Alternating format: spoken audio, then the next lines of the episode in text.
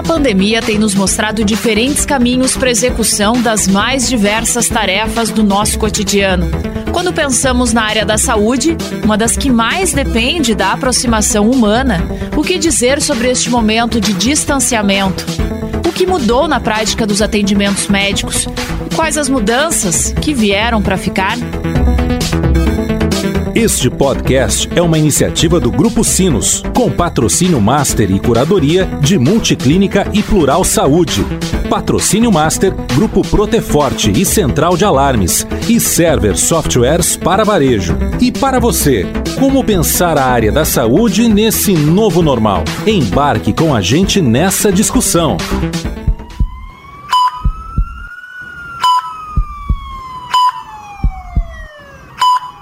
Momento atual vem nos trazendo diversos questionamentos e principalmente mudanças de comportamento. A pandemia, que nos parece novidade, não é tanto assim. O presidente da Associação Brasileira de Virologia e professor da Universidade Fevale, Fernando Spilk, nos relembra e contextualiza essa afirmação. Na verdade, a gente já vem passando né, por uma corrente de diferentes pandemias desde o início do século XXI, um pouquinho antes, na verdade, do início do século XXI, a gente já vinha passando. Né? Isso vem da degradação ambiental que a gente vive, de uma estratégia de, de urbanização. Né? Então, a gente já vem passando. A definição de pandemia para a Organização Mundial da Saúde diz respeito a uma doença que se alastrou em escala mundial em mais de dois continentes. E dentre tantos aspectos negativos, o professor e pesquisador destaca o que para ele é o mais importante.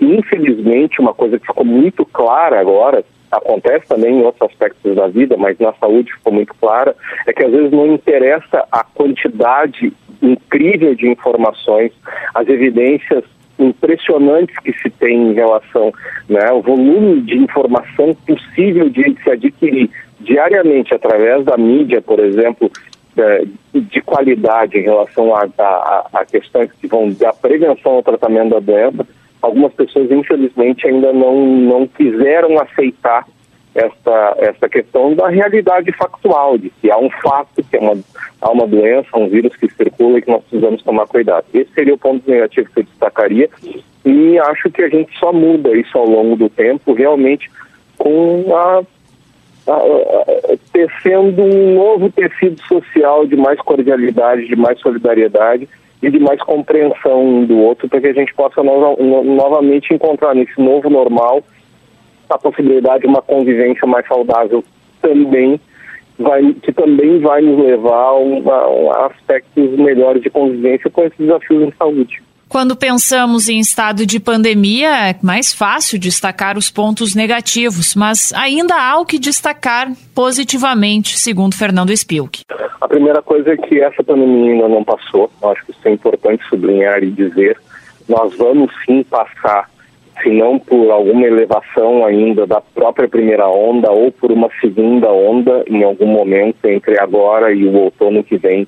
Então, todos os cuidados, toda a precaução possível, as pessoas precisam continuar levando este assunto a sério.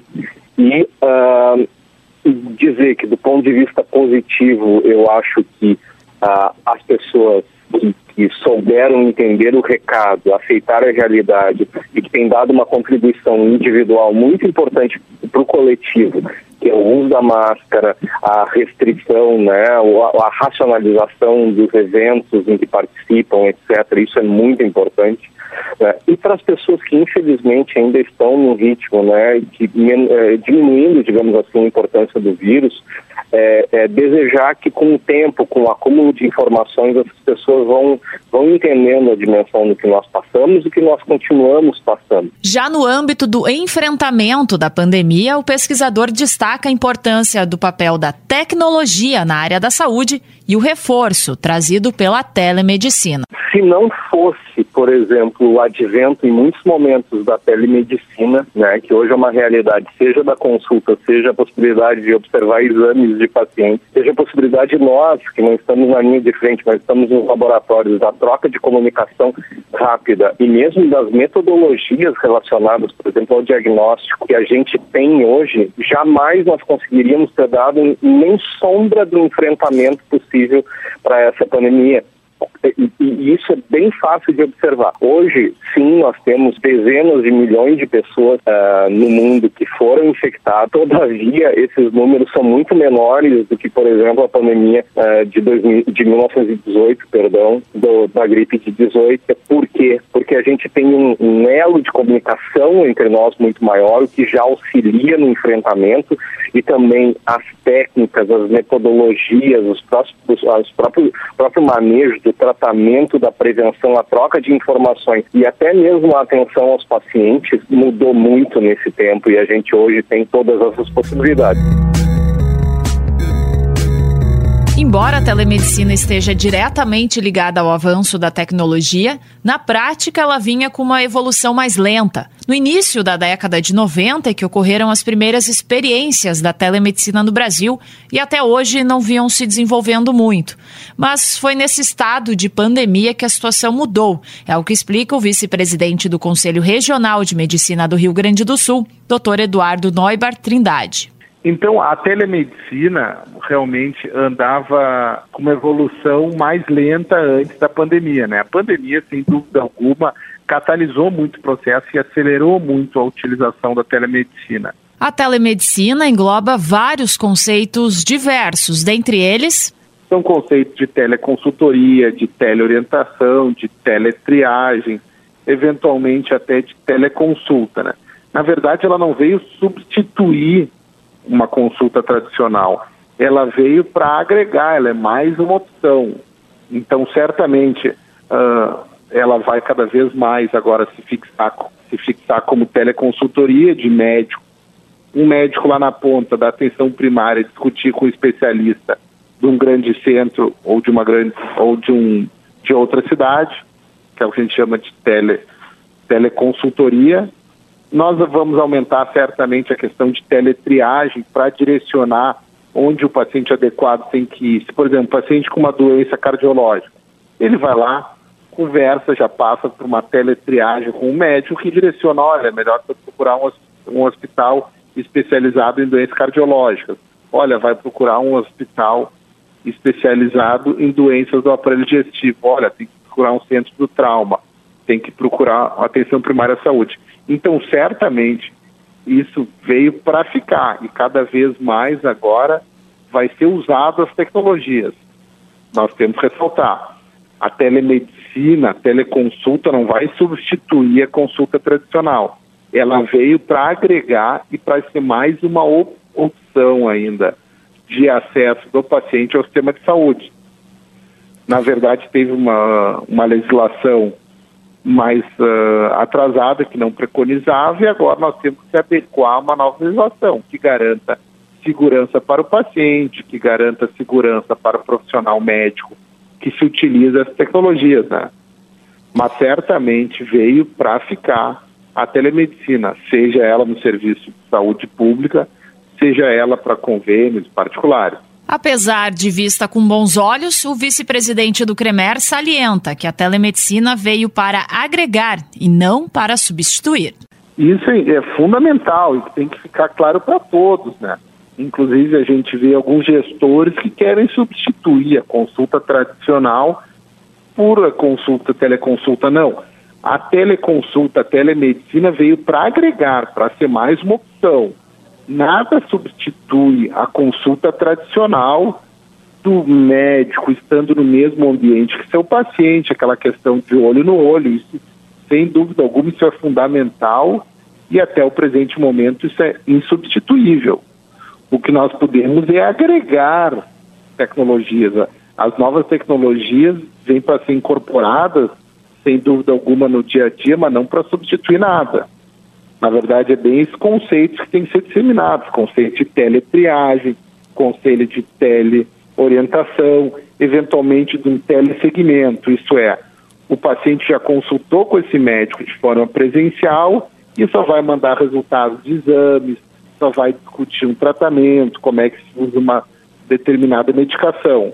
Então, certamente isso veio para ficar, mas uh, reforço a minha fala inicial a telemedicina não substitui a consulta tradicional. Ela veio agregar e para ser mais uma opção e para principalmente facilitar e otimizar o acesso do paciente aos serviços de saúde, ao sistema de saúde. Dentro desse processo de implementação da telemedicina, que já estava em andamento, mas de forma mais lenta, a multiclínica que atende Vale dos Sinos e Porto Alegre teve que acelerar. O diretor comercial Wagner Marques ele explica como a empresa trabalhou neste período. A gente já vinha num processo de desenvolvimento de, de tecnologias e aplicativo uh, antes da, da, de, do início da, da, da Covid. E quando, quando iniciou todo esse processo de, de, de pandemia, é, nós nos obrigamos a, a, acelerar essa, essa, a entrega desses, dessas tecnologias para os nossos beneficiários. Então, a, foram criadas várias ferramentas de comunicação com o beneficiário, via aplicativo, via, via e-mail, uh, via SMS, né, tudo para evitar, por exemplo, o deslocamento dos beneficiários até uma das nossas unidades.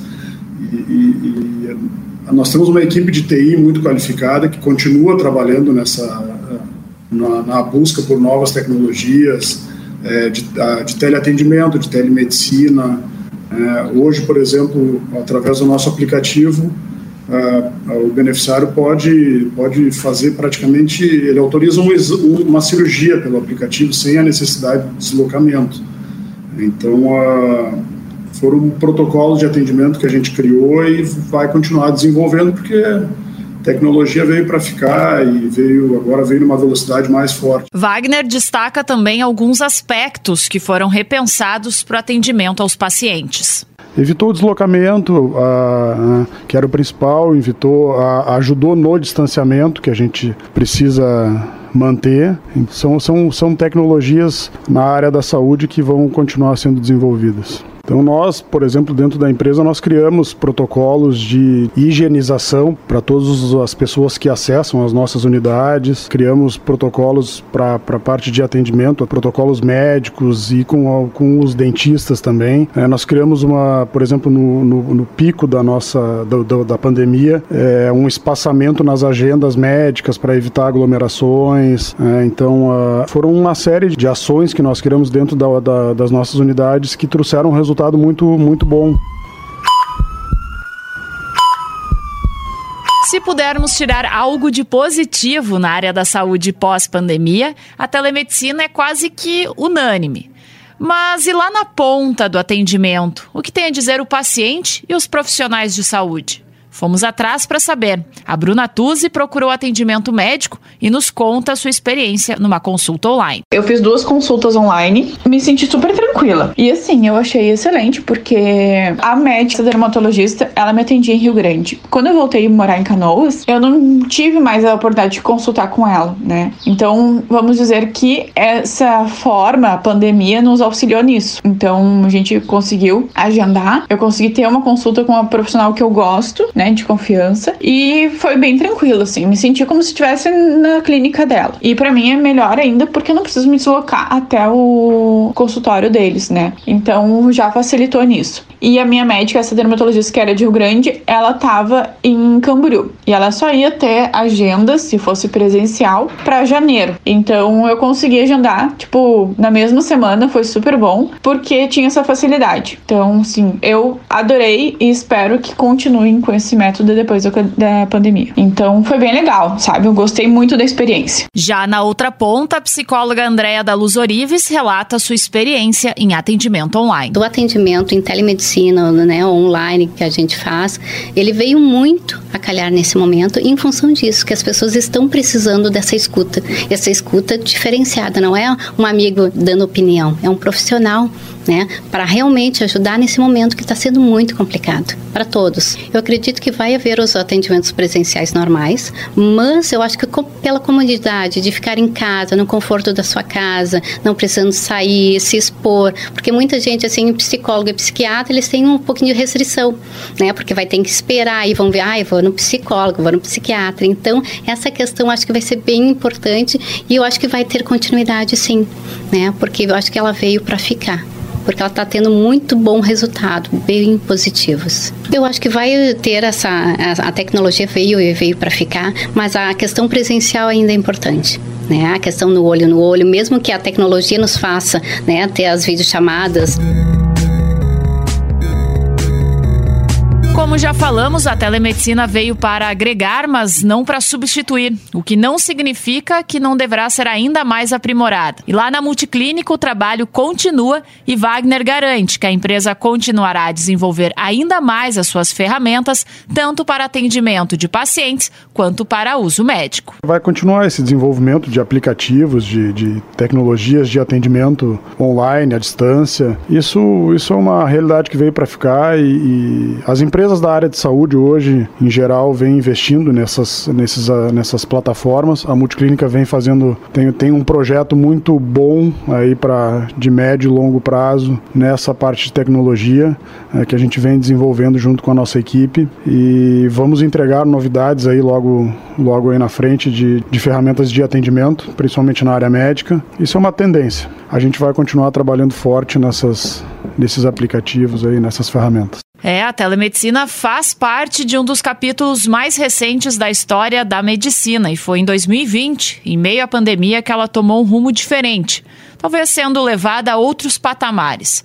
A diretora médica da Multiclínica, Ana Cássia Rexel, conclui e afirma, assim como tantos outros especialistas. Telemedicina é uma das grandes transformações. E ela veio para ficar, né? Veio para ficar por uma questão de comodidade de todos os envolvidos, uma questão de segurança, né? Agilidade e também ela trouxe várias outras uh, transformações, não só na consulta em si, né? A aplicação da tecnologia, né? Em todos, todos, todos os sentidos. A área da saúde é, é um paradigma. Foi muito difícil, muito discutido e agora nesses sete meses veio em todos os sentidos, desde a parte de consulta, como eu falei antes, até a parte de cirurgia, monitoramento de leito de UTI, uma gama, uma softwares. Então, assim, a tecnologia foi a grande transformação, está sendo a grande transformação na saúde. Né?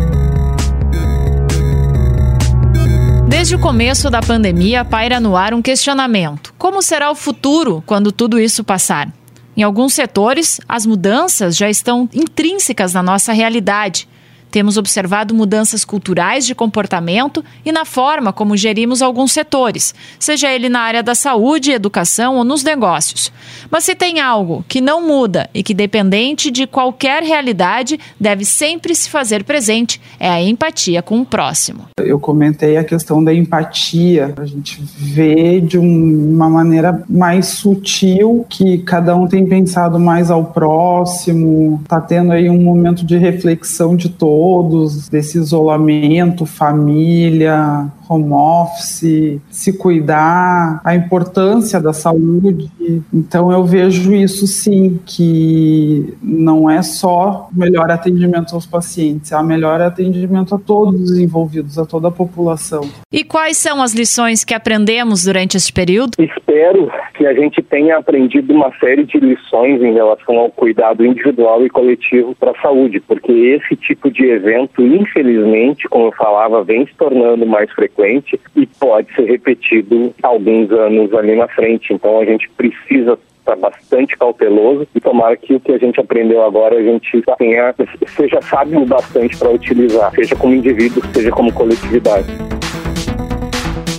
Este podcast é uma iniciativa do Grupo Sinos, com patrocínio Master e curadoria de Multiclínica e Plural Saúde.